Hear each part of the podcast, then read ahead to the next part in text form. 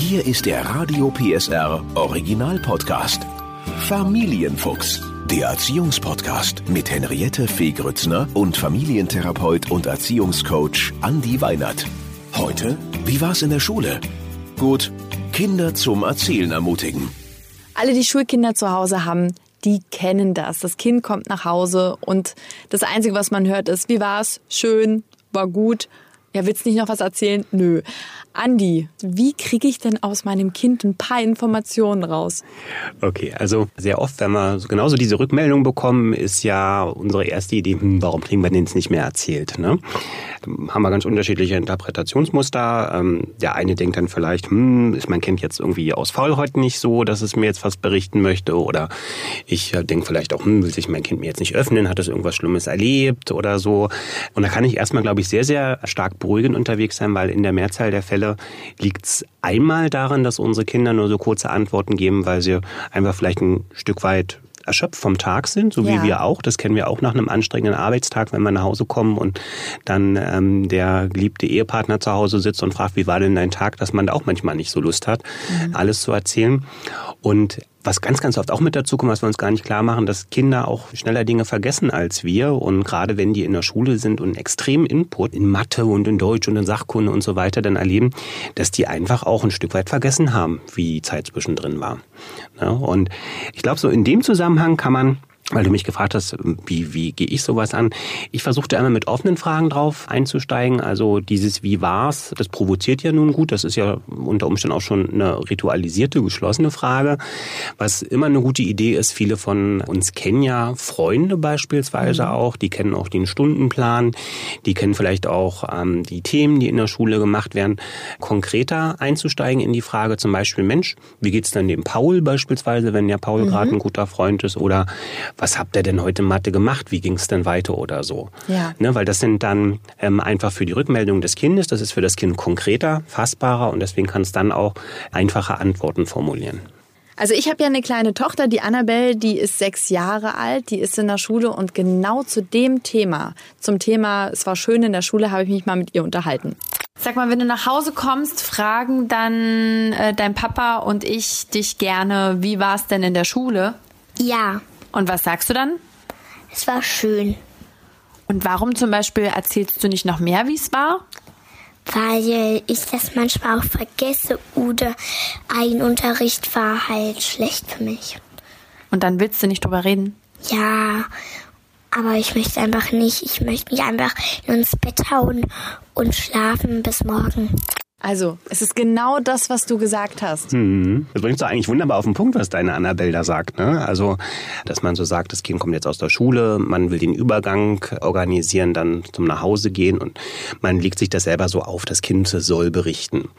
Was ich auch immer schön finde, ist, dass man sagt, man muss das gar nicht so in so einem festen Ablaufschema immer drin haben. Klar, das kann man machen, aber man kann beispielsweise auch, wenn das Kind ein, zwei Stunden zu Hause ist, ähm, sich etwas entspannt hat, dadurch, dass es gespielt hat, kriegt man unter Umständen dann das Kind, weil es dann wieder etwas fitter ist, auch nochmal dazu, anders zu erzählen. Und ja. die Motivation des Kindes wird vielleicht dann auch nochmal ein bisschen größer. Aber ich glaube, so das Wichtigste, was wir da einfach für uns als Eltern mit rausnehmen können, ist das Ganze auf keinen Fall persönlich nehmen. Wenn das Kind nicht berichten möchte, wie es in der Schule war, hängt das ganz oft nicht damit zusammen, dass das Kind uns nicht vertraut oder dass das Kind äh, das Gefühl hat, es muss irgendwas verheimlichen, sondern dass es eben sehr oft einfach diese Idee ist, ich freue mich auf zu Hause, weil da mhm. wartet dann der Lieblingsteddybär und Mama, ähm, du willst ja auch nicht, wenn du von der Arbeit kommst, noch zwei Stunden erzählen, wie deine Arbeit war, sondern dann bist du auch ganz froh, wenn wir miteinander Zeit verbringen können und uns auf die schönen Dinge im Leben konzentrieren können. Und wenn das Kind sich beispielsweise von sich aus eine andere Vertrauensperson sucht, manchmal ist es ja so, ne? Dann ist es vielleicht die mhm. Oma oder eben der Partner, der Papa und nicht die Mama, das passiert ja auch, ja. Äh, dann nimmt man das ja manchmal auch persönlich, wo man sagt, oh, warum erzählt das Kind jetzt dem Papa alles und mir gar nichts? Ich habe doch die gleiche Frage vor fünf Minuten schon mal gestellt. Das ist, glaube ich, aber auch gar nicht so problematisch. Da sind wir wieder so bei dem Punkt, warum nehme ich dann solche Dinge vielleicht dann für mich auch persönlich? Weil ich mir natürlich vielleicht wünsche, dass mir mein Kind das auch erzählt. Aber sehr oft ist es so, dass ähm, für bestimmte Themen auch ein Bezug durch eine bestimmte Person entsteht.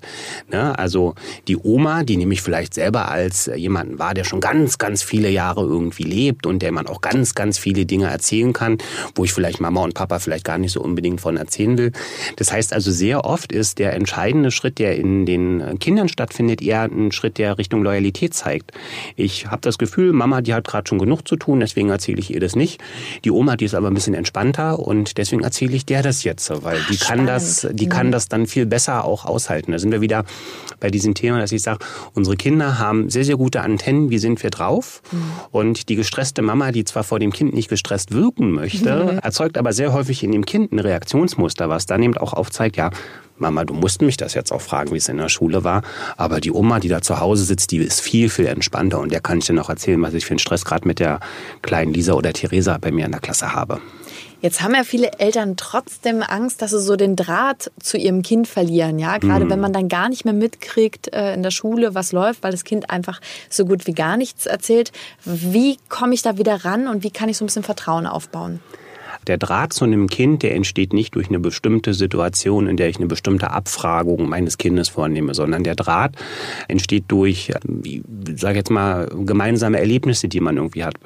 Das können besondere sein, das können auch ganz alltägliche Geschichten sein. Dass ich das sage, heißt, ich gehe, äh, ganz kurz, das wäre zum Beispiel eine Möglichkeit zu sagen, ich mache nicht das klassische, aha, du kommst aus der Schule, wie war's denn, sondern ich sage, wir, wir gehen jetzt zum Beispiel einfach mal zum Bäcker um die Ecke, holen uns einen leckeren Kakao ähm, oder wir gehen eine Runde Runde auf dem Fußballplatz genau. spielen und dann ergibt sich das manchmal durch eine andere Situation. Genau, und auch durch einen Spaziergang, der kann ja auch tatsächlich dazu beitragen. Das, was wir denn oft als entspannend erleben, ist auch für die Kinder oft dann ähm, zumindest teilweise auch entspannt und so eine, so eine neue Gesprächssituation, die schafft dann häufig auch eine andere Gesprächsbereitschaft bei dem Kind.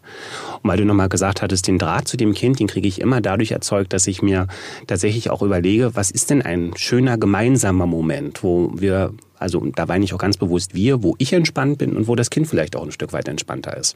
In der normalen Arbeitswoche lässt sich das so gar nicht erzeugen, aber am Wochenende, indem ich beispielsweise sage, ich fahre mal an den See mit dem Kind oder ich gehe mal in ein Museum, das kindgerecht ist oder so, dann entsteht gemeinsame Zeit und in dieser gemeinsamen Zeit kann manchmal in einem Museumscafé eine ganz andere Gesprächssituation entstehen als zu Hause. Und Andi, wenn ich dich jetzt schon mal hier habe als Experten, was sind denn so Fragetechniken, die ich anwenden kann, um doch irgendwie an mein Kind ranzukommen? so wie du die Frage stellst, komme ich, glaube ich, gleich mal zu einem ganz interessanten Punkt. Sehr oft stellen wir als Eltern ja auch Fragen, von denen wir glauben, die Antwort unseres Kindes schon zu wissen. Mhm. Und ich glaube tatsächlich, dass Kinder, wenn die so das Gefühl haben, das ist jetzt eine Frage, da möchte Mama nur das und das hören, dass das ganz oft auch von den Kindern bedient wird. Ne? Also Mama fragt mich jetzt gerade, und wie läuft's gerade in Mathe und Mama, weil sie sehr viel mit mir auch Hausaufgaben übt, ähm, die will jetzt schon hören, dass das da gut läuft so, ne?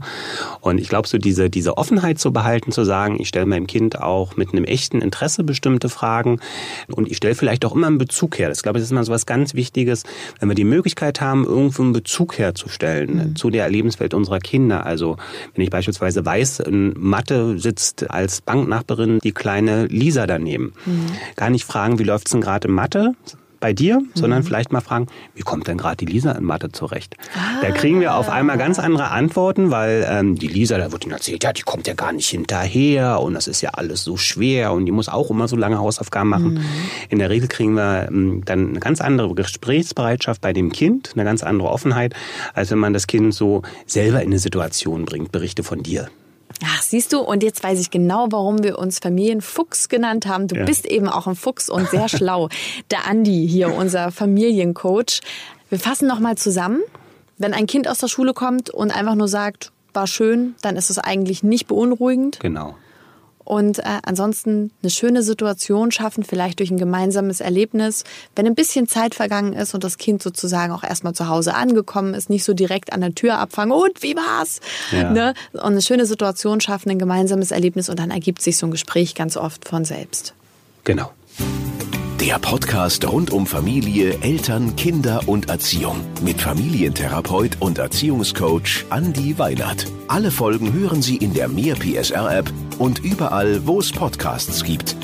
Familienfuchs, ein Radio PSR Original Podcast. Moderation Henriette Fee Grützner. Eine Produktion von Regiocast, deutsches Radiounternehmen.